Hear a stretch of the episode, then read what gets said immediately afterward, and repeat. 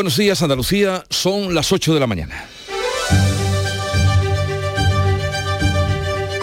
En Canal Sur Radio, La mañana de Andalucía con Jesús Vigorra.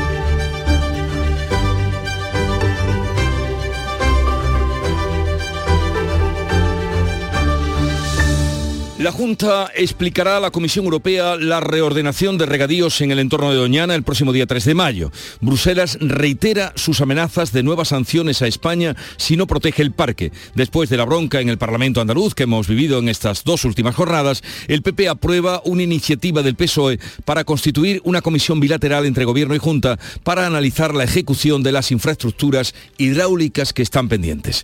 Y Ferrovial aprobó finalmente su traslado a Países Bajos con el respaldo del 93% de los accionistas. Los inversores reaccionan con una subida en bolsa y el gobierno pasa de las amenazas a aceptar y respetar la decisión de la empresa.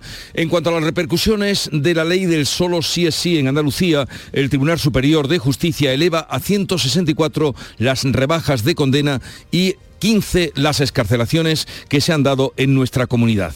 Prisión provisional, por otra parte, para tres de los seis jóvenes detenidos por propinar una paliza a un menor en Málaga. Los presuntos agresores terminaron quemándolo con bengalas. Un vídeo de la paliza ha permitido la identificación de todos los implicados, entre ellos tres menores que están en libertad vigilada. Y a las 9 de esta mañana se espera la salida de Beatriz Flamini de la cueva en la que lleva 500 días aislada en el término municipal de Motril, de la que va a salir esta mañana para luego comparecer ante los medios. Toda una incógnita saber qué contará de esos 500 días aislada con sus 500 noches.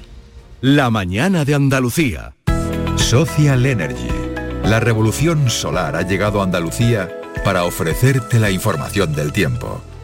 14 de abril, viernes este con cielos poco nubosos e intervalos de nubes altas con nubosidad de evolución diurna en Sierra Morena. Las temperaturas mínimas van en descenso en el extremo oriental, en ascenso en el tercio occidental y con pocos cambios en el resto de la comunidad. Las máximas vuelven a subir. Los vientos van a soplar de levante en el litoral mediterráneo oriental durante la primera mitad del día, girando a poniente por la tarde con vientos del oeste o noroeste en el resto ocasionalmente fuertes en las zonas altas.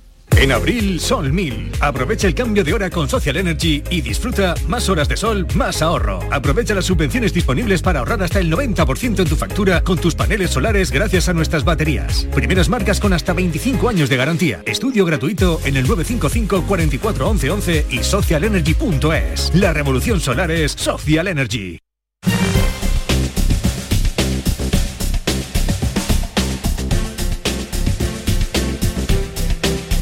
Conocer ahora el estado de las carreteras en Andalucía en este momento. Conectamos con la DGT y saludamos a Alejandro Martín que nos informa. Buenos días. Muy buenos días, ¿qué tal? Hasta ahora estamos pendientes de un alcance que está complicando en Cádiz la A384. A su paso por Coto de Bornos encontrarán tráfico alternado de vehículos. A margen de este alcance podemos encontrar complicaciones en el acceso a Sevilla por la A49 a la altura de Tomares y Camas ya. En la provincia malacitana también el acceso a la capital por la A357 a su paso por San Carlos y Merca Málaga en la, y en la 7 a la altura de la Cala de Mijas, El Faro y Calahonda, todo ello sentido Marbella.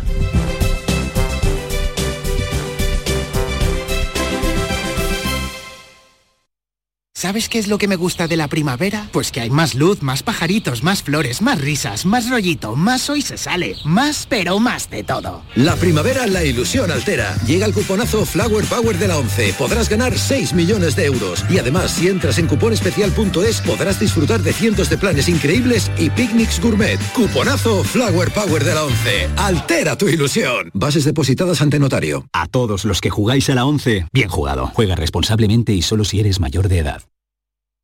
En Canal Sur Radio, La mañana de Andalucía con Jesús Vigorra. Noticias.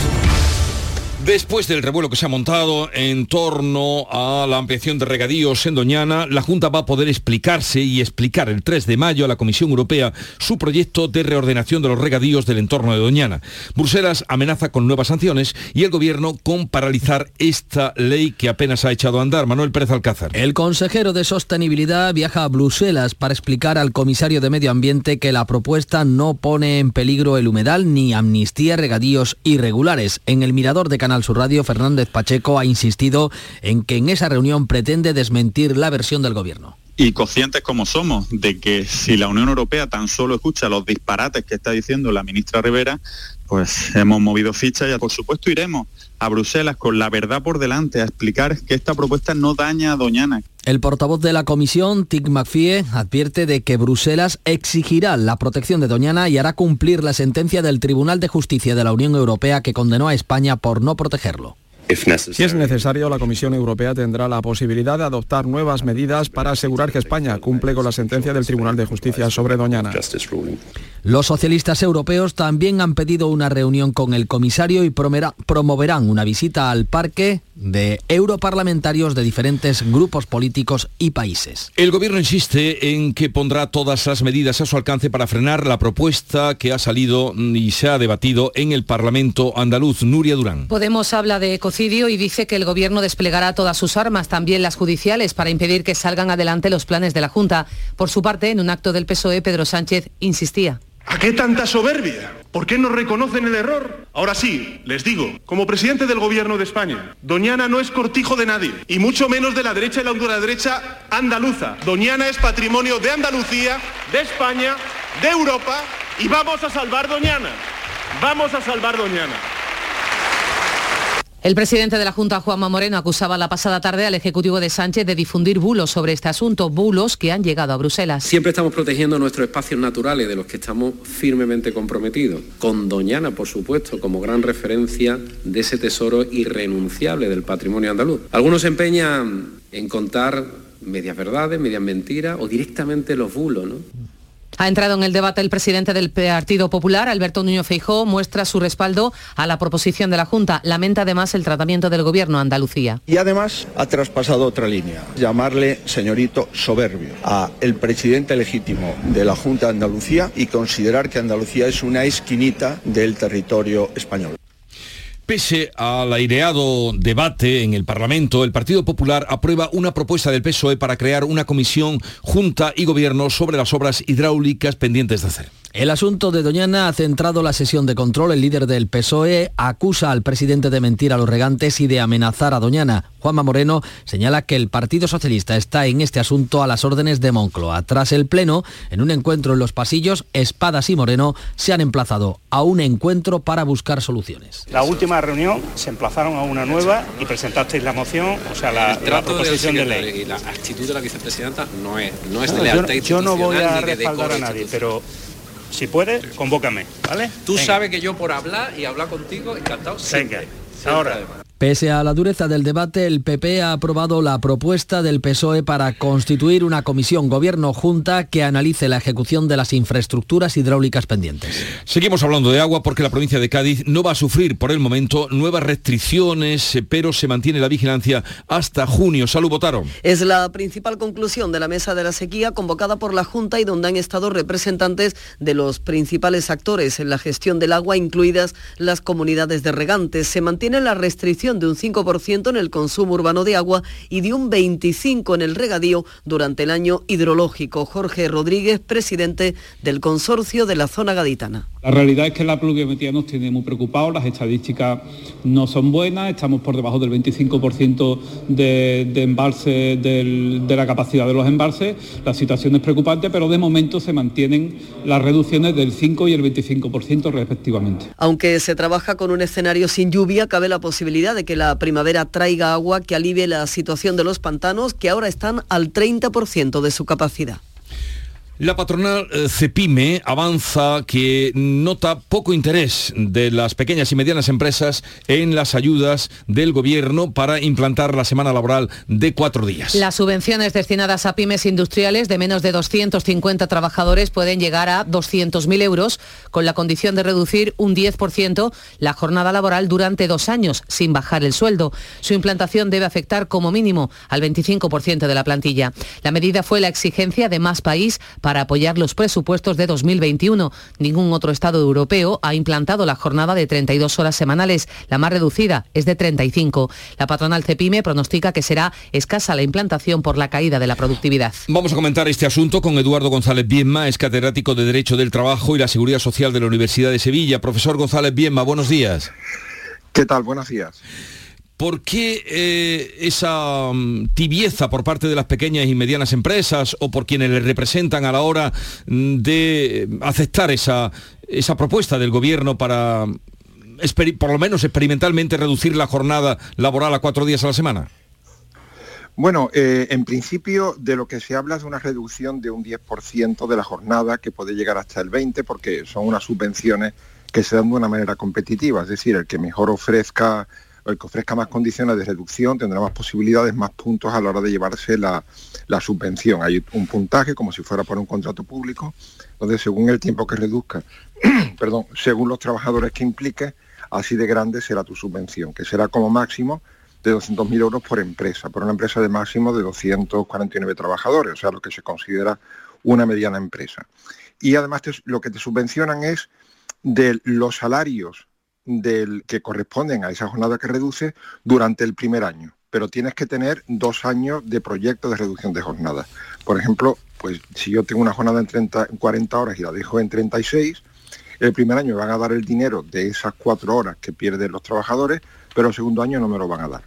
Y después también van a pagar pues, los gastos asociados a consultoría, a formación, para que los trabajadores sean más productivos. ¿no? Es una cosa pues claramente experimental, de hecho pivota no del Ministerio de Trabajo, sino del Ministerio de Industria y en concreto de la Fundación de la EOI de la Escuela de Organización Industrial. Esto es una norma que ya salió en el año, eh, digamos, 22, en diciembre del año 22, y ahora lo que tenemos es una primera, mm, digamos, ronda de subvenciones. Eh, bueno, pues, hombre, toda medida que no se apoya en una demanda social seria, ¿no? sino que se apoye más bien en, son proyectos experimentales y se aportan cantidades de dinero pues muy pequeñas, ¿no? Eh, pues realmente, mm, no sé, a mí me suena más que es una cosa de caza subvenciones que un proyecto realmente orientado a, a reducir la jornada, ¿no? que efectivamente solo se puede basar en mayor productividad y habría que preguntar a los trabajadores si la mayor productividad quieren que se desarrolle, vamos, que se traduzca en un mayor salario o en una menor jornada, ¿no? Yo mm, tengo mis dudas de si la mayor productividad todo el mundo lo quiere, la quiere, eh, digamos, asociar a una menor jornada. Yo percibo que a la gente también le gusta tener pues su dinerito, ganar más dinero, progresar y no solamente pues estar X horas más en su casa, ¿no? que muchas veces se traduce en un pluriempleo. Y en todo caso es una medida que eh, se centra solamente en la industria, es decir, no en el sector de los servicios, sino en industria productiva, que eh, más o menos el punto de partida, el punto teórico, es que organizándose mejor, pues entonces se va eh, a trabajar menos, ¿no? Como si, digamos, como si los ingenieros de organización industrial no se les hubiera ocurrido antes, o sea, como si tuviera que venir ahora un ente subvencionador para que, uy, descubrir la pólvora y ahora voy a organizarme mejor y hacer lo mismo en menos tiempo. ¿Y, hay un plazo para mm, quienes quieran acogerse a esta mm, subvención? Porque en el fondo es una subvención para las empresas que lo intenten. Claro, hay, bueno, un plazo, no, lo puedo decir de memoria, pero un poco más de un mes, eh, creo que es un mes aproximadamente desde que sale en el BOE, donde tienen que hacer el proyecto y tal, y aparte lo tienen que eh, acordar con la representación de los trabajadores, o sea, tiene que ser una petición que haga conjuntamente la empresa con el comité de empresa o con los sindicatos si no hubiera comité de empresa. Eduardo González Pienma, eh, catedrático de Derecho del Trabajo y la Seguridad Social de la Universidad de Sevilla, gracias por estar con nosotros. Ya veremos qué pasa. De momento, como usted ha dado ya algunos ejemplos de por qué eh, está siendo tan poco concurrida esa subvención. Un saludo y ya veremos qué pasa. Buenos un saludo, hasta la próxima. Adiós, buenos días. Eh, ya han oído al profesor que dicen que cuando viene desde arriba y no nace desde abajo, ocurre como lo que eh, al parecer está pasando con esta oferta experimental. Volvemos a la sequía de la que habíamos hablado y con la que habíamos empezado porque eh, las temperaturas altas y también la sequía están obligando a suspender las autorizaciones para hacer fuego en el Parque Natural de Sierra de Grazalema. Salva Gutiérrez, cuéntanos. Buenos días, sí, esto incluye la quema de residuos vegetales, también el uso del fuego en barbacoas de zonas recreativas y barbacoas de zonas de acampada acondicionadas. La dirección del parque, bueno, toma esta decisión debido al inusual alto riesgo de incendio forestal motivado por la persistente sequía y las altas temperaturas previstas por la Agencia Estatal de Meteorología. 8, 15 minutos de la mañana, seguimos contándole que España conserva la tasa de paro más alta de los países desarrollados a pesar de la reducción de los últimos meses. El desempleo se sitúa en el 12,8% según el dato de febrero utilizado por la Organización para la Cooperación y el Desarrollo Económico. España es el país que más paro tiene de los 38 que integran la OCDE, que presentan una media del 4,8%. España también es el segundo país con más paro juvenil, solo supera por Grecia, dato que contrasta con el buen comportamiento del paro juvenil en los países de la OCDE en el último año, que han pasado del 35 al 29,3%. Novedades para el acceso al ejército. Defensa elimina los límites de estatura para acceder a las Fuerzas Armadas y a la Guardia Civil para abrir así el ejército a toda la sociedad. Los límites de estatura dejarán de estar vigentes en las próximas convocatorias ya de este año. Hasta ahora, la mujer debía medir un mínimo de 1,55, el hombre 1,60. El Ministerio de Defensa ha iniciado ya la modificación de la norma. La ministra Margarita Robles ha explicado que esos límites podrían ser inconstitucionales. Creemos que podría ser inconstitucional y sobre todo también lo que queremos es eh, abrir al máximo las Fuerzas Armadas a la sociedad. Creo que en este momento España en su conjunto se siente muy orgullosa de sus ejércitos, de las Fuerzas Armadas. Eh, la gente joven se está volcando mucho en la incorporación y en la participación a los ejércitos y ese límite de estatura nos parecía que en algún caso podía ser eh, para mujeres y para hombres un límite y por eso pues lo vamos a suprimir. No obstante, los límites de altura sí se mantienen para hombres y mujeres cuando constituya un requisito esencial y determinante para ocupar destinos en determinadas unidades. Son las 8, 16 minutos de la mañana. La mañana de Andalucía. Hola, hijo. ¿Cómo te van las cosas? Dice mi mujer que trabajo demasiado y que tengo mucha tensión acumulada. ¿Tensión? ¿Y tú qué has hecho? Yo, garbanzos. Mmm, garbanzos. Anda, siéntate y come. Legumbres la pedriza. Tómate tu tiempo. Buenos días. En el sorteo del cupón diario celebrado ayer, el número premiado ha sido 5638 05638. Serie 4004. Hoy, como cada día, hay un vendedor muy cerca de ti repartiendo ilusión. Disfruta del día. Y ya sabes, a todos los que jugáis a la 11, bien jugado. En Canal Sur Radio, la mañana de Andalucía con Jesús Vigorra. Noticias.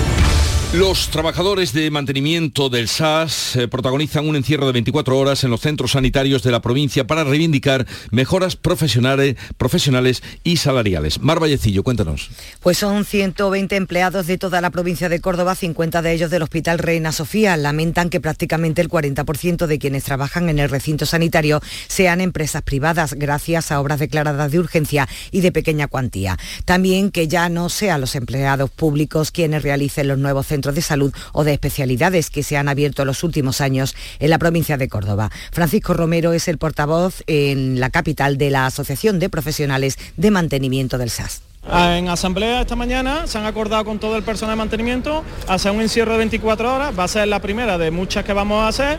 Antaño, hará unos 15 años, ya hicimos acampada de encierros por lo mismo, porque no abrían los procesos de bolsa y de OPE y nos estaban privatizando como está ocurriendo hoy día. Que hoy en día ya eh, la privatización la tenemos nada más que viendo entrar en un complejo hospitalario, vemos numerosas empresas privadas haciendo el trabajo de mantenimiento. UGT y comisiones obreras también apoyan esta movilización. El INE, el Instituto Nacional de Estadística, va a publicar esta mañana, al filo de las 9, el dato definitivo del IPC del mes de marzo. El IPC adelantado indicaba que la inflación se moderó de forma brusca al 3,3% interanual gracias al descenso de la luz y de los carburantes, un efecto escalón que se debe a que hace un año los precios se dispararon por la guerra de Ucrania que acababa de comenzar. Preocupa la inflación subyacente, la que no incluye carburantes ni alimentos frescos, que sigue disparada en el 7,5%. En medio de manifestaciones y altercados callejeros, el Consejo Constitucional de Francia, que viene a ser el Tribunal Constitucional nuestro, se pronuncia hoy sobre la legalidad de la reforma de las pensiones y se acepta un referéndum para derogarla. El Ministerio del Interior ha prohibido las manifestaciones en los alrededores del edificio, mantiene un fuerte dispositivo policial. El portavoz del Gobierno, Olivier Verán, dice que el resultado debe ser aceptado por todos y da por sentado que será favorable al Elíseo. Le Conseil constitutionnel, autorité indépendante, El Consejo nos dirá si el proyecto de ley cumple con nuestra Constitución. Todo el mundo debe aceptar su decisión. El siguiente paso es promulgar la ley. Los sindicatos ya avisan de que continuarán luchando hasta que se anule el aumento de la edad de jubilación. El propósito es pasar de 62 a 64 años. Ha continuado la resistencia este jueves en la duodécima jornada de protestas en tres meses, con menos seguimiento en esta ocasión, pero también con violencia, vandalismo y choque con la policía. La jornada acababa con 10 agentes heridos y 50 detenidos. Ferrovial aprueba finalmente el traslado definitivo de su sede a Países Bajos entre amenazas del gobierno y una subida en bolsa. Las acciones han subido casi un 1%. El presidente de la compañía, Rafael del Pino, asegura que no buscan ventajas fiscales, sino poder cotizar en Estados Unidos. Ferrovial no se va de España. España ha sido siempre nuestro país y no renunciamos a ello. Ferrovial continuará contribuyendo fiscalmente en España como lo ha hecho desde su fundación hasta ahora.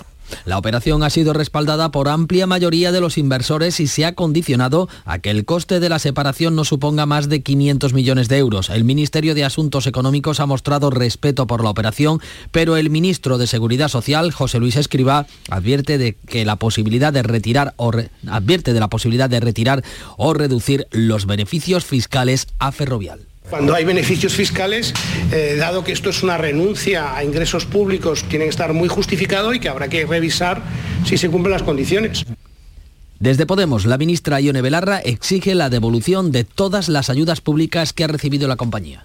Eso es reírse a la cara de los españoles y las españolas. Y hoy lo que estamos viendo es que en tiempos de bonanza, bueno, pues cogen las cosas y se van. Tienen que devolver hasta el último euro de dinero público que recibieron. El líder del PP, Alberto Núñez Feijóo, ha vuelto a pedir al gobierno que cambie de actitud respecto a Ferrovial. Desde el insulto, desde el menosprecio y desde el señalamiento a las empresas no se soluciona nada. Por tanto, volvemos otra vez a hacer un llamamiento para un gobierno que dialogue. La Junta elevará una queja formal al Consejo Audiovisual de Cataluña por la parodia en televisión catalana, la TV3, sobre la Virgen del Rocío. El consejero de la presidencia, Antonio Sanz, la considera indignante, censura los ataques desde Cataluña a la cultura andaluza. Habla de atentado contra una devoción universal, que es también la de miles de catalanes. Lo que me sorprende aquí es el silencio del Grupo Socialista. Lo que parece increíble es que lo que se decida sea apoyar al gobierno de Sánchez por encima de todo, aunque eso sea dejar tirado a los andaluces, no defenderle. Aquí lo importante es sostenerse en el sillón, aunque nos agredan a los andaluces, aunque ataquen a los andaluces. En relación a Cataluña, la Junta Electoral Central ha dado, al Parlamento un plazo de 10 días para que tome una decisión sobre la retirada del escaño a la presidenta suspendida Laura Borràs. La líder independentista ha sido condenada a cuatro años y medio de cárcel por adjudicar contratos a dedo. El Ministerio de Justicia está tramitando la petición de indulto de José Antonio Griñán en base a si existen condiciones de utilidad pública, de justicia o de equidad. En una entrevista radiofónica, la ministra ha afirmado que habrá indultos si concurren esas condiciones. No obstante, ha insistido en que el gobierno es restrictivo a la hora de otorgar indultos, asegurando que no se concederán en los casos de corrupción, de violencia de género, ni en los de tráfico de drogas en el campo de Gibraltar. Tras el ingreso en prisión esta semana del ex viceconsejero de Empleo Agustín Barberá, Griñán es el único condenado a pena de prisión por la pieza política de los ERE que aún no ha ingresado en la cárcel para cumplir su condena por estar recibiendo tratamiento contra el cáncer. Barberá, que también padece cáncer, va a recibir ese tratamiento en prisión. Nuevo ataque a la figura del rey ahora en Madrid. En la Facultad de Ciencias Políticas de la Universidad Complutense ha aparecido un muñeco con una corona colgado y con una pancarta que dice el rey tiene una cita en la Plaza del Pueblo, una soga al cuello y que le caiga el peso de la ley. Ha sido reivindicado por la el movimiento universitario La Chispa. Eso en Madrid. Aquí, en Córdoba, la reina Leticia recibía muestras de cariño. ¡Doña Leticia! la quiero mucho. A su marido y a sus hijas. El resto El Tribunal Superior de Justicia de Andalucía eleva a 164 las rebajas de condena y 15 las escarcelaciones que se han producido en Andalucía por mor de la ley del solo si. El último caso es la escarcelación de un violador de Viator en Almería. La ministra de Justicia considera que estos datos evidencian la necesidad de la reforma de la ley que plantea el PSOE y que se va a debatir en el Congreso el próximo día 20. Las eh, posturas en el gobierno de coalición siguen enfrentadas. Las enmiendas de Podemos contemplan la violencia y la intimidación como agravantes y aseguran que con la propuesta del PSOE el foco no sería el consentimiento. Tres de los seis jóvenes detenidos en Málaga por propinar una paliza a un menor han ingresado ya en prisión provisional al ser mayores de edad. Damián Bernal. Los presuntos agresores terminaron quemando a la víctima con bengala después de una brutal paliza. No la conocían y se desconocen los motivos de esta agresión. El hallazgo de un vídeo de la paliza grupal permitió la identificación de los supuestos responsables, entre los que había tres jóvenes mayores de edad y tres menores, como estamos contando. Para el caso de estos menores, la Fiscalía ha impuesto libertad vigilada. Tres niñas de 13, 6 y 5 años han sido puestas a disposición del Servicio de Protección de Menores en Málaga. Residían en una vivienda en la que sus padres almacenaban restos recogidos de contenedores de basura. Según la policía, las menores pasaban gran parte del día encerradas en la vivienda en la localidad de Cártama, aisladas de otros niños sin relaciones sociales, desatendidas por sus padres. Vivían entre continuas discusiones y enfrentamientos. Miguel Ángel San Andrés, jefe provincial de la Policía Autonómica, nos explicaba que el detonante de la actuación policial fue un incendio. Ese fue el detonante, el incendio del domicilio, que podía haber sido trágico, dada la gran cantidad de acumulación de basuras existentes dentro del domicilio. Eso hizo saltar todas las alarmas, ya no espero asuntos sociales eh, de Cártama a prolongar más la investigación. Uno de los acusados en el juicio de los Castañas ha amenazado en el juicio a su propio abogado, Ángeles Carreras. Pues sí, fue ayer durante un receso de este juicio. Uno de los encausados, presa del nerviosismo, comenzó a proferir toda clase de insultos y amenazas a su abogado. Finalmente terminó pidiendo disculpas, pero su letrado ha renunciado a su defensa. Por su parte, eh, terminando ya con las cuestiones previas, la juez rechazó la petición de las defensas de suspender la causa y ha admitido el último escrito de acusaciones de la Fiscalía. La vista oral se va a volver a reanudar el próximo 24 de abril y precisamente se está investigando si podría tratarse de un ajuste de cuentas relacionado con este macrojuicio, lo que ocurrió en una venta en la población de Guadiaro el miércoles por la tarde. una persona recibió un hachazo en el brazo izquierdo a la altura del hombro. Lo hicieron una decena de personas que llegaron al local en dos vehículos. Iban armados y nada más entrar en el establecimiento comenzaron a realizar destrozos. El agredido sufrió heridas leves y su vida no corre peligro. La policía ha detenido en Sevilla a 145 personas por formar parte de una trama dedicada a la inmigración clandestina y a defraudar a la seguridad social. Mujeres españolas se registraban como parejas de hecho de extranjeros que conseguían papeles y ayudas socioeconómicas. Según la investigación, una empresa ficticia de la localidad de La Rinconada facilitaba contratos fraudulentos para conseguir beneficios de diverso tipo. El dinero defraudado supera los 900.000 euros, como cuenta la portavoz policial Sonia Periáñez. Esta empresa facilitó unos 180 contratos de trabajo fraudulentos, lo que daba acceso a sus falsos trabajadores a ayudas socioeconómicas, préstamos bancarios, beneficios penitenciarios o regularizar su situación en España. Los detenidos han quedado en libertad con cargos.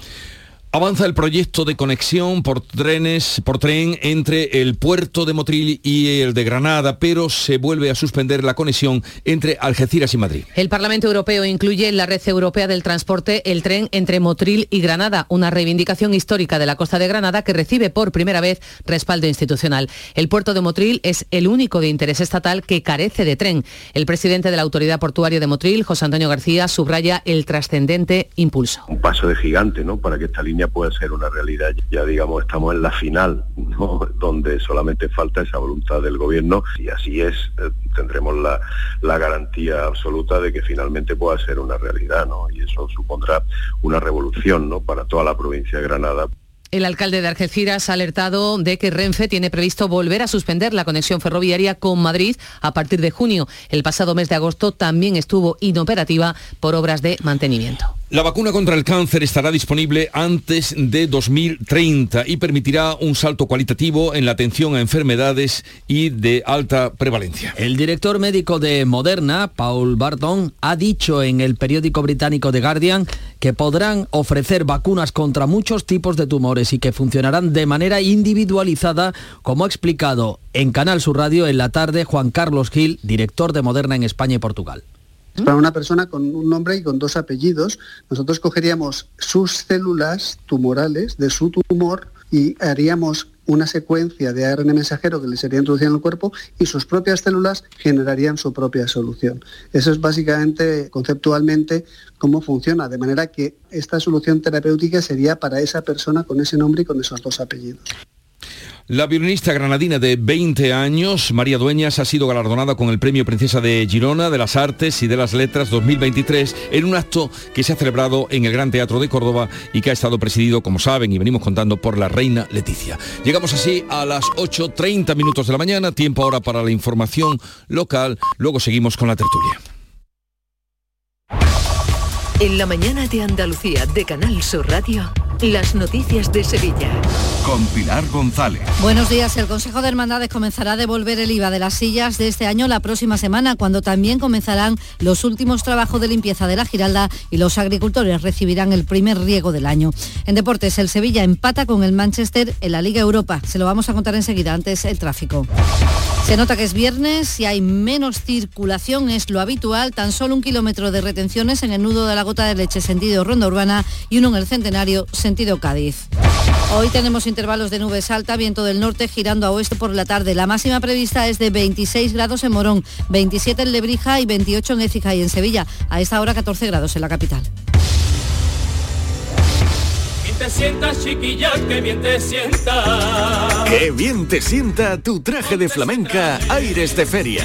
Sus nuevos diseños te van a enamorar. Lunares, colores y texturas, reflejos de nuestra tierra. Aires de Feria. Trajes de flamenca llenos de elegancia, sensualidad y creatividad. Aires de Feria. Enamorados de Andalucía. Traje de aires de feria gitana, que bien te sienta. Villanueva del Ariscal con sus jóvenes. Los días 14 y 15 de abril te esperamos en el recinto ferial. Podrás disfrutar de los conciertos gratuitos de Robin Torres y DJ David Cueto el viernes 14 y de Juan Lu Montoya y DJ Manu Piedra el sábado 15. Ven a disfrutar con nosotros. Villanueva del Ariscal, orgullo del Aljarafe. Las obras de restauración de la Giralda terminarán a principios del próximo año. El lunes comienzan los trabajos en la cara norte con un presupuesto de 800.000 euros y 11 meses de plazo. Es la única que queda por sanear y la que presenta peor estado. La pandemia ha retrasado estas obras que se pagan íntegramente con el dinero que se recauda con las visitas. Unos trabajos muy importantes, como destacaba el arquitecto Eduardo Martínez cuando comenzaron en 2017. Desde hace 35 años, un tercio de siglo, no se hace la labor que se va a realizar ahora, pero ahora con mayor alcance porque nos lo permite la técnica y la capacidad de voluntad presupuestaria del esfuerzo que está realizando el Cabildo Metropolitano. Patrimonio del Estado va a invertir 700.000 euros en la restauración de algunos elementos del edificio de la Plaza de España y el Consejo de Hermandades y Cofradías comienza el proceso para devolver el IVA de las sillas y palcos de esta Semana Santa. La decisión se ha adoptado al ser ya firme la resolución judicial que dictaminó que no hay que pagar el IVA a Hacienda porque se trata de una actividad religiosa y no un espectáculo público, algo que esperaba desde desde hace meses, lo decía en Canal Sur el presidente del Consejo, Francisco Vélez. Se en el mes de enero, pues en el mes de abril habría que tributar. Si en el mes de abril eh, no fuera un firme, pues entonces sí, tendríamos que hacer el ingreso, aunque posteriormente después se pidiera la devolución. La sentencia ya es firme y por tanto se va a devolver el IVA a los abonados que pagaron en enero al Consejo de Hermandades. Y el Ayuntamiento presenta hoy los actos programados por el 50 aniversario del traslado de la Feria de Abril desde el Prado de San Sebastián a Los Remedios. Y el Comité de Empresa del Servicio de Grúa del Ayuntamiento se manifiesta a lo largo de toda la mañana ante el consistorio. Los paros en feria se mantienen. Les contamos también que Isla Mágica inaugura mañana su temporada que se prolongará hasta el 1 de noviembre y que la comunidad de regantes del Bajo Guadalquivir recibirá el lunes la primera de las cuatro dotaciones de agua acordadas por la Confederación, dice su gerente José Manuel Sanz, que con el agua disponible los agricultores tienen que decidir qué sembrar y qué cultivo salvar situación es muy difícil, dificilísima, pero bueno, que nosotros podemos, con lo que tenemos, con nuestros pantanos y con lo que nos van a dar y eso, podemos salvar la, medio salvar la situación. Por supuesto, el secano, ya sabe usted que no tienen, los trigos se han secado a mano, casi como, como aquel que dice. Señores que tienen varios cultivos, pues han sacrificado el trigo en favor de la poca agua que hay, dedicársela a la arboleda o a las pipas. Deportes, Nuria Gaciño, buenos días. Buenos días. El Sevilla ha conseguido volver a ilusionar al dejar abierta la eliminatoria de los cuartos de final de la Liga Europa gracias al empate a dos de anoche en Old Trafford. Después de una muy mala primera parte, donde en el minuto 20 ya iba perdiendo por 2 a 0, logró en el tramo final marcar dos goles, los dos de rebote, y aún pudo haber llegado el tercero. Esta reacción da moral no solo para la vuelta, sino también para el encuentro del domingo en Mestalla frente al Valencia, rival directo en la lucha por la permanencia. El que juega fuera, el Liga también, el que juega mañana en Liga es el Betis que recibe al Español. Necesita la victoria para seguir aspirando a los puestos Champions. Gracias, Nuria. Y en Cultura esta noche comienza el primero de los cinco conciertos gratuitos de Zona Flamenca, la iniciativa de Factoría Cultural para llevar el flamenco a los barrios. Y en Fibes esta noche actúa el arrebato. 7 grados a esta hora en Estepa, 10 en Marchena, 14 en Sevilla.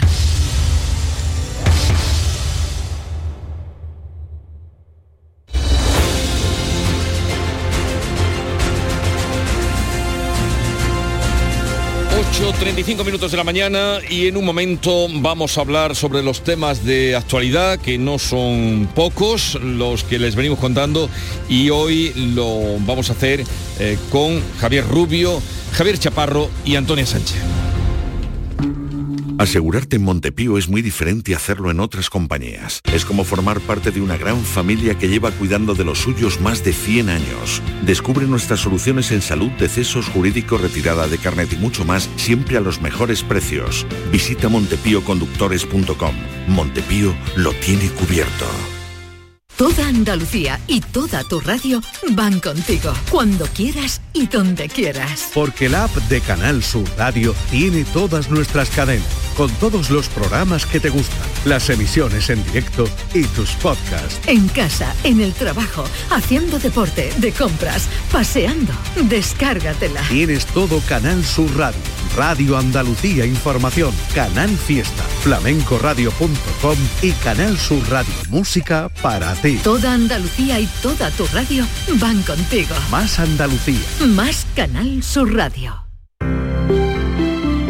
Buenos días. En el sorteo de mi día de la 11 de ayer, la fecha ganadora ha sido 4 de julio de 2020. y el número de la suerte el 5. Recuerda que hoy, como cada viernes, tienes un bote millonario en el sorteo del Eurojackpot de la 11. Disfruta del día. Y ya sabes, a todos los que jugáis a la 11, bien jugado. La actualidad y las novedades en salud. Las noticias sobre investigación médica, prevención, terapias y un consultorio para responder a tus dudas. Envíanos tus consultas en una nota de voz al 616-135-135. 616-135-135. Por tu salud con Enrique Jesús Moreno. De lunes a viernes desde las 6 de la tarde. Más Andalucía. Más Canal Sur Radio.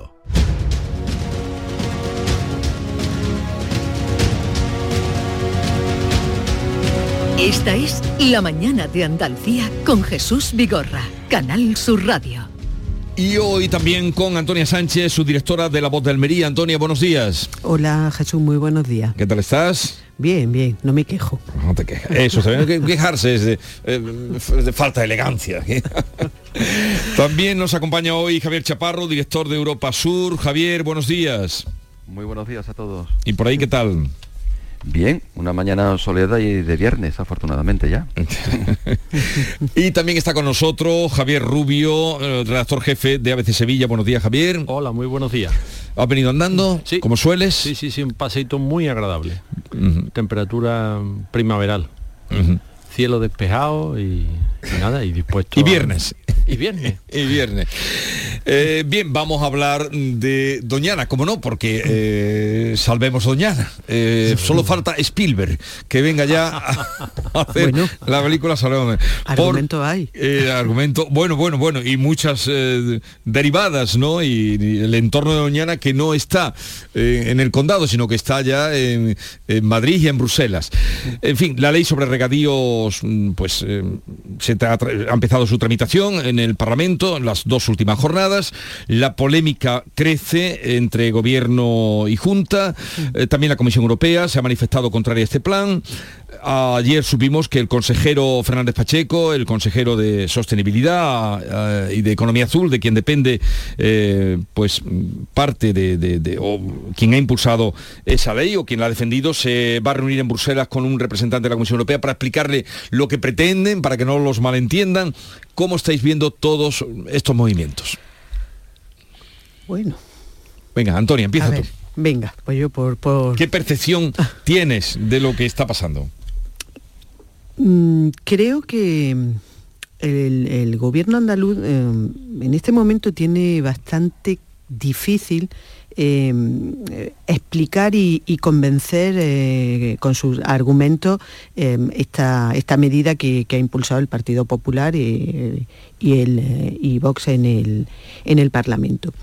Y digo que, lo tiene, desde mi punto de vista, lo tiene difícil, puesto que eh, objetivamente, si no pensamos en, en argumentos que, sean distintos a, una oportunidad eh, política y político-electoral, de calendario político-electoral, pues la verdad es que el, resto de argumentos que podríamos decir de alguna manera sos- eh, objetivos, es decir, eh, el, futuro del espacio, el presente y el futuro del espacio, que es lo que realmente es lo importante, pues no parece que la razón le, asista, o por lo menos no en la mayoría de, de ellos. Mm, Por eso eh, creo que, que el, que el consejero Fernández Pacheco, mm, que, que adopta ese, ese papel de ir a, Bruselas eh, a, explicar, eh, bueno, pues va a tener que hacer un ejercicio muy potente y muy importante de explicación.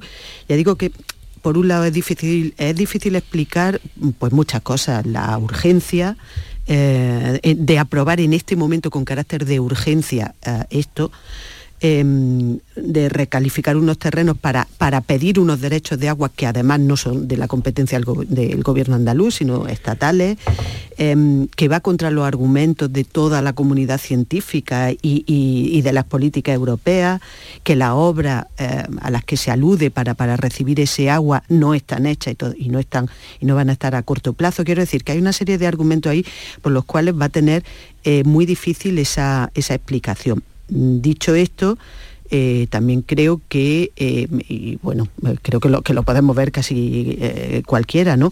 que por parte del gobierno, al que a priori le asistiría más la razón, eh, está utilizando una serie de, bueno, pues de etiquetas y de calificativos que sobran directamente sobran o, están de más y, no, eh, y, no parece que, haya que recurrir a ese tipo de, tópicos para explicar una cosa que en principio, eh, ya digo que todos los argumentos que he citado y muchos más que, comentaremos seguro, eh, en principio no darían la razón a, a- aprobar esto que se ha aprobado en el Parlamento andaluz. Esto es, digamos, en grueso, mm, como yo veo ahora mismo el asunto. Sí, eh, no te falta razón, Antonia, en lo que dice. Hombre, yo incidiría mm, prescindiendo o elevando el foco, ¿no? Porque, bueno, los detalles ahora si quieres los abordamos. Pero es verdad que yo creo que en Bruselas hay eh, no se entiende demasiado bien eh, nuestro régimen, bueno, pluviométrico voy a decir, nuestro clima, nuestra manera de gestionar el agua. Yo recuerdo, por ejemplo, cuando Sevilla, la ciudad de Sevilla, que es mi ciudad, pues mm, quería construir el pantano de Melonares, ¿verdad? Y eso costó Dios y ayuda sacarlo adelante en Bruselas, porque no se entendía, que se, se sospechaba que ese pantano en realidad iba a desviarse para regadío.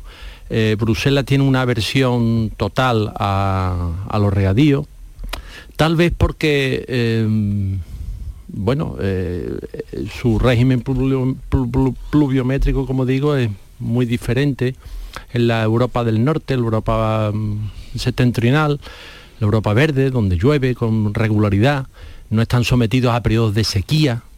Claro, eh, ahora mismo estamos metidos en un periodo de sequía bastante importante, importantísimo. Si no hubiéramos hecho ese pantano de Melonares, ahora mismo Sevilla estaría ya mm, sin agua, porque la cuenca del Ribera de Huelva prácticamente no, almacena agua, los pantanos de Aracena, azufre, y Melonares es el que está surtiendo de agua. Bien, pues todo eso costó muchísimo hacérselo entender a Europa. Y creo que con esto mm, va a suceder otro tanto.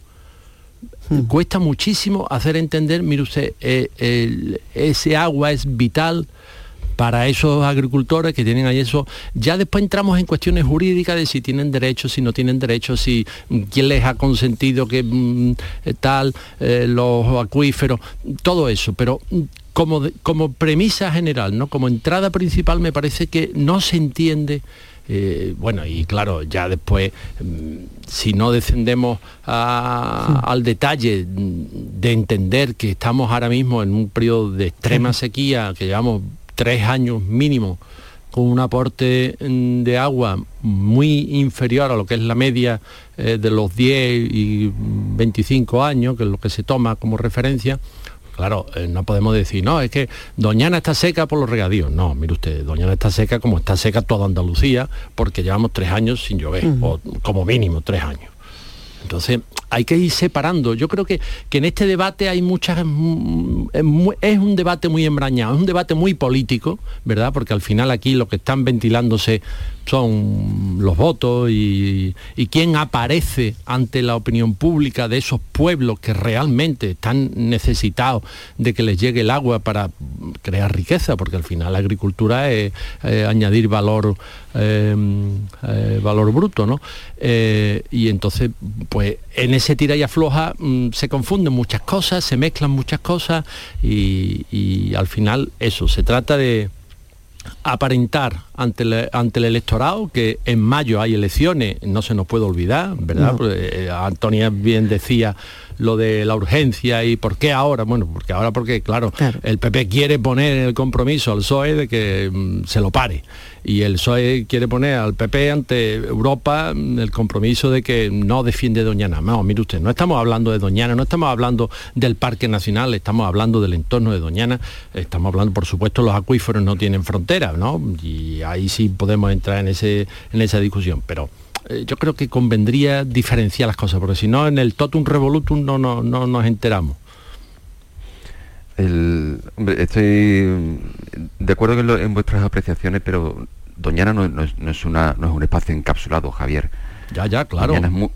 es, mucho más allá que lo que el parque, el territorio declarado como Parque Nacional de Doñana.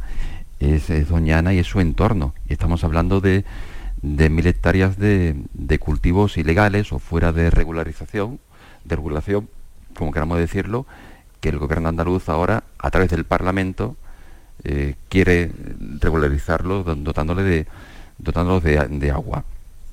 A mí me preocupan mucho los, los, agricultores de, Huelva. He, vivido en, la provincia de, Huelva y he trabajado durante siete años y conozco bien la problemática, conozco sus inquietudes, conozco la calidad de la marca doñana y a mí me preocupa la marca doñana. Y me preocupan los agricultores de Huelva, pero me preocupan los agricultores de Huelva los que están haciendo las cosas bien. No los responsables de esos no sé cuántos miles, decenas de, pozos ilegales, de esos pinchazos ilegales en el acuífero que están desecando el parque, porque el parque no es, no es, una cápsula cerrada que el cual viven cuatro jabalíes y no sé cuántos gamos, etc. No, no, no, es algo mucho más. Y su supervivencia depende de lo que se haga en su entorno. Estamos hablando justamente de eso. Me parece que el gobierno andaluz además está, está escondiendo su, responsabilidad. ¿Por qué presenta esta propuesta a través del Parlamento y no lo presenta a través de la Consejería de, Medio Ambiente? ¿Qué está evitando al no presentar este proyecto como un proyecto de ley, sino como una proposición de ley del Parlamento? ¿Acaso no quiere escuchar la voz de sus propios técnicos, que son los responsables de realizar el texto normativo? ¿Acaso no quiere escuchar la voz de los científicos que están, cuya opinión es obligatoria como paso previo a la elaboración de un proyecto de ley?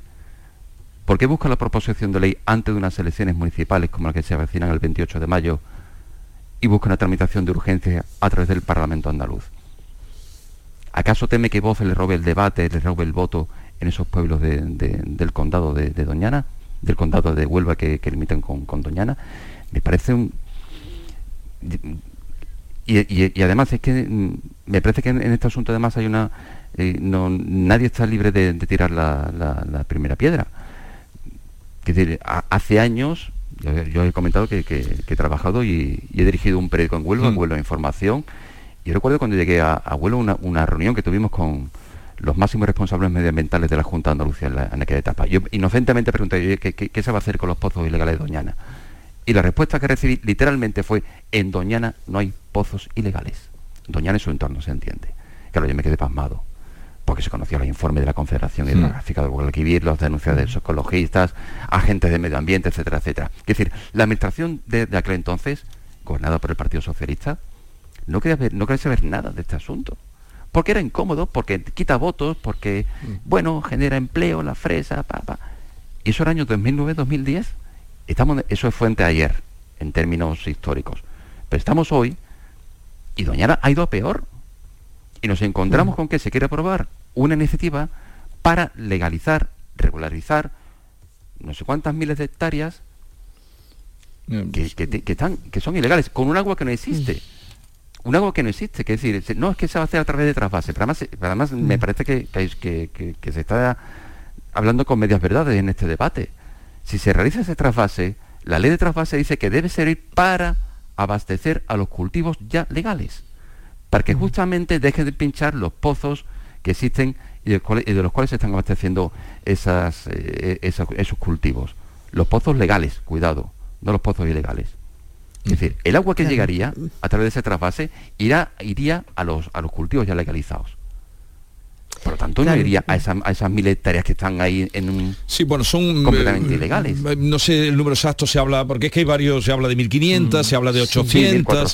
se habla... Ahora se habla de familias. La proposición de la, anterior 600. proposición de hablaba de, de 1.400. Sí. Bueno, pues se habla de 600 familias, ¿no? Ah, Porque hablan de, de familias tocan más las sensibles, más, más bonitas. Eh, a ver... Mm, Sí, es que yo creo que aquí la, una de las claves, digamos, de, donde está el, eh, de alguna manera eh, el argumento poco, poco claro es que em, la clave de todas las últimas medidas y planes que se, que se han adoptado y se han presentado y que, y que se están adoptando sobre Doñana, su objetivo está muy claro y ese creo que nadie lo, discute, ni siquiera esta, esta eh, proposición eh, de ley de, que se acaba de, aprobar.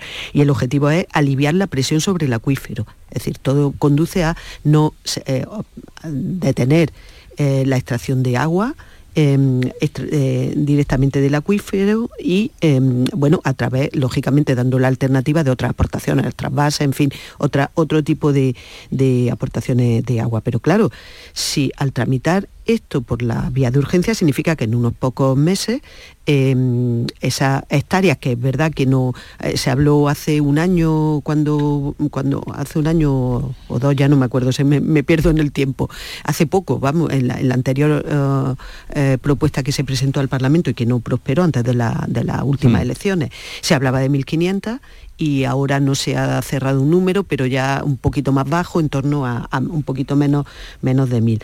Eh, bueno, pues eh, mm, en el momento en que toda esa hectárea eh, eh, esta proposición eh, la sacara, la regularizara, significa que ya tendrían derecho a pedir, eh, a pedir derecho de agua y a partir de ahí es donde se iniciaría el, auténtico problema.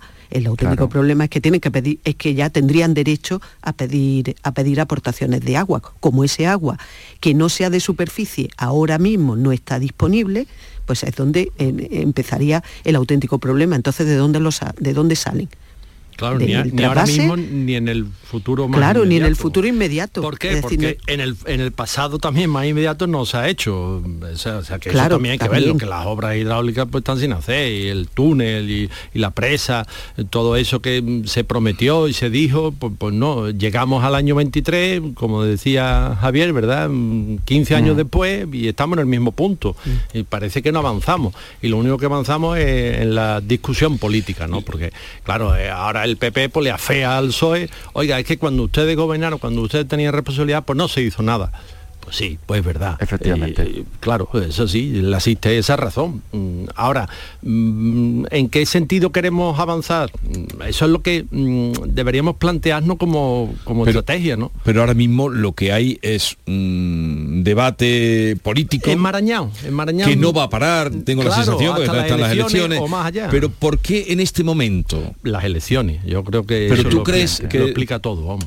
Por las elecciones se pone este esta proposición Sí, de ley porque- eh, urgente que le- se le está volviendo, se le puede volver en contra. Sí, pero claro, el, el- el riesgo es ganar la Diputación de Huelva, vamos a decirlo claramente. El, el- el riesgo no, perdón. el- la ganancia es eh, la Diputación de Huelva y el riesgo, pues efectivamente, es quedarte desairado eh, ante la opinión pública, ante Bruselas. eh, bueno, pues pero eso- ahí se balancea, ¿no? Socialista- Y puedo ganar mucho y puedo perder mm, algo, pues mm, apuesto. Claro, y no olvidemos que a, a cuenta de a cuenta de lo que comen- comenta Javier de la Diputación de Huelva, no olvidemos que el Partido Socialista con la anterior Sí. proposición de ley se abstuvo, optó por la abstención. claro, Sí, claro. eso- también Se pone de perfil porque no se autonómicas. Claro. Claro, ver, que creo- además, además que aquí se habla, se habla del agua como si fuera el agua una cuestión de, no, yo, yo tengo este terreno, pincho el terreno y saco agua, ¿no? El, el agua es un bien público. Y, y justamente estamos hablando de, de derechos de concesión, de, de derechos de... porque no, no tienes un... No, no- el agua no es tuya, el agua es un derecho que se te concede y cuando también se puede comercializar. Una vez tú tienes el derecho, también puedes, tú también puedes tener el derecho para comercializar e- ese, de, ese, ese agua que se te ha concedido, que tal ya es otro debate. Por no hablar ya de especulación de, de cómo se está elevando el precio de los terrenos en las zonas que teóricamente van a- podrían verse Claro, beneficiadas claro, de, claro, es que por, eso- por esta, por esta medida, ¿no? Pero a mí, me- además, por, por abundar en este asunto, a mí me cuesta muchísimo trabajo pensar que hay un complot medioambientalista de la Comisión Europea, de los científicos en contra de este proyecto. Es que no lo entiendo. Mm. Es que no lo entiendo. Es decir, ¿alguien es capaz de pensar que alguien ha puesto de acuerdo a, a tantas partes para decir, oiga, vamos a echar la pelota al suelo para utilizar un símil futbolístico y vamos a ver qué, qué está pasando y que, y que no estamos jugando, jugando el futuro? Es que uno va a Alemania y va a Mm. Francia, va a Holanda, a Bélgica y ve los productos españoles, pero son pero el debate que se da en los medios de comunicación extranjeros, y lo estamos viendo, no sé si ha sido Washington Post el que ha, el que ha hablado de la situación. Ayer de hablaba incluso. asunto, sí. Claro, es el, el- la situación de Doñana y en referente a, do- a dos asuntos. Por un lado, el agua y por otro lado, el tema de, la- de lo- de lo- de los trabajadores que eh, con la, la mano de obra que se utiliza para recoger los, los frutos rojos, las fresas, frambuesas, etcétera, etcétera. tal. Claro, pues tenemos que cuidar nuestra imagen. Y vuelvo al Mm. principio, me preocupa mucho la imagen, me preocupa mucho la marca Doñana, pero me preocupa fundamentalmente la situación de las personas que están haciendo bien las cosas, que son la inmensa mayoría. Mm. Sí, por eso yo creo que aquí es verdad, y lo, lo habéis citado y creo que, que así, em, hay un asunto central, que es la, la salvaguarda de- del espacio Doñana. Y, de su y, la salvaguarda también a, efectos de, imagen pero sobre todo a efectos de, proteger el espacio porque porque es fundamental eh, ese ese ecosistema no Em, pero luego está el debate alrededor. Por eso decía yo al principio que sí eh, que es difícil eh, desliarlo del, de- del calendario político electoral. Aquí mm, bueno lo ha comentado lo habéis comentado eh, también está el cambio de posición eh, del PSOE con respecto a la anterior propuesta que, que se presentó. En su momento se abstuvo y ahora, eh, sin embargo, ha salido en, una, en, en un cambio de posición bastante bastante acusado, ¿no? Eh, y, y- y por parte del gobierno, pues efectivamente se están utilizando unas etiquetas que creo que sobran Sí, y que bueno, están, eso- y eso que están de más. Un, un segundito, sí, eh, un segundito, Antonia, porque voy a saludar a Elena Mera y os la presento, es portavoz del denominado proyecto Time Cave, que es eh, el que ha llevado adelante ese encierro de 500 noches y 500 días en la cueva, una cueva en el término de Motril y está a punto de salir eh, Flamini, la mujer Beatriz Flamini que ha estado allí. Elena, buenos días. Ya está saliendo. Hola, buenos días. ¿Ya está saliendo? Estamos, está saliendo en este momento. En este momento, Pues sí, están, ya la están viendo. pues cuénteme, por favor. Pero hay tanta gente que no veo nada. Pues mira, ahora mismo está... Ay, Dios, espérate. Porque está previsto que salga a las 9 y va a ser puntual. Efectivamente, sí, sí, puntualidad absoluta. Eh, pues No. ya está, mira, ya está, espera, que yo no la veo. ¿Sabes qué pasa? Que, como te digo, hay tanta gente Sí, no se Que no- preocupe, mantenemos eh, la conexión con usted porque queríamos a ver si iba a ser eh, a las 9 cuando saliera y me dice que en este momento es cuando va cuando va a salir. Pues sí. ¿Cuál- ya hay aquí, está todo el mundo aquí alrededor. Ya, eh, no, no, gente, ya vemos que hay muchísimos medios. Eh, la relación que usted tiene con, con Beatriz, ¿cuál es? A ver, vamos a ver. Estoy aquí asomándome, es que, eh, que esta zona, bueno, si la estáis viendo, es bastante, eh, pues, quiero decir, es una cueva que está aquí metidita y, y como estamos muchísimos, pues no es tan fácil acercarse al, al sitio exacto desde donde se puede ver. Entonces, ahora mismo, vamos a estar, los, los epidemiólogos ya están saliendo, o sea, al primero ya lo veo, este ya está fuera. Y ahora nos faltaría, pues espérate, ya te digo, hay Vale. tanta gente que es es muy difícil. ¿Lleva un Estamos, gorro de lana? estamos pendientes de la salida de la cueva después de 500 días encerrada. Ah, mascarilla. Que, Y hay que ponerse mascarilla porque como ya claro, después de 500 días seguramente tendrá las defensas un poco bajas y además no estaba en contacto con ningún, ningún virus y tenemos que tener cuidado. Y entonces le, van a pedir mascarillas a todos los que están esperando la salida, ¿no? Sí, sí, sí, sí, nos estamos poniendo mascarilla, no estamos al aire libre, o sea que tampoco están... Tiene su sentido. Bien, pues eh, no se preocupe, vamos a mantener esta, esta conexión, porque claro, para contarles ya el momento, están dando las nueve puntualmente y decía usted que va a ser puntual.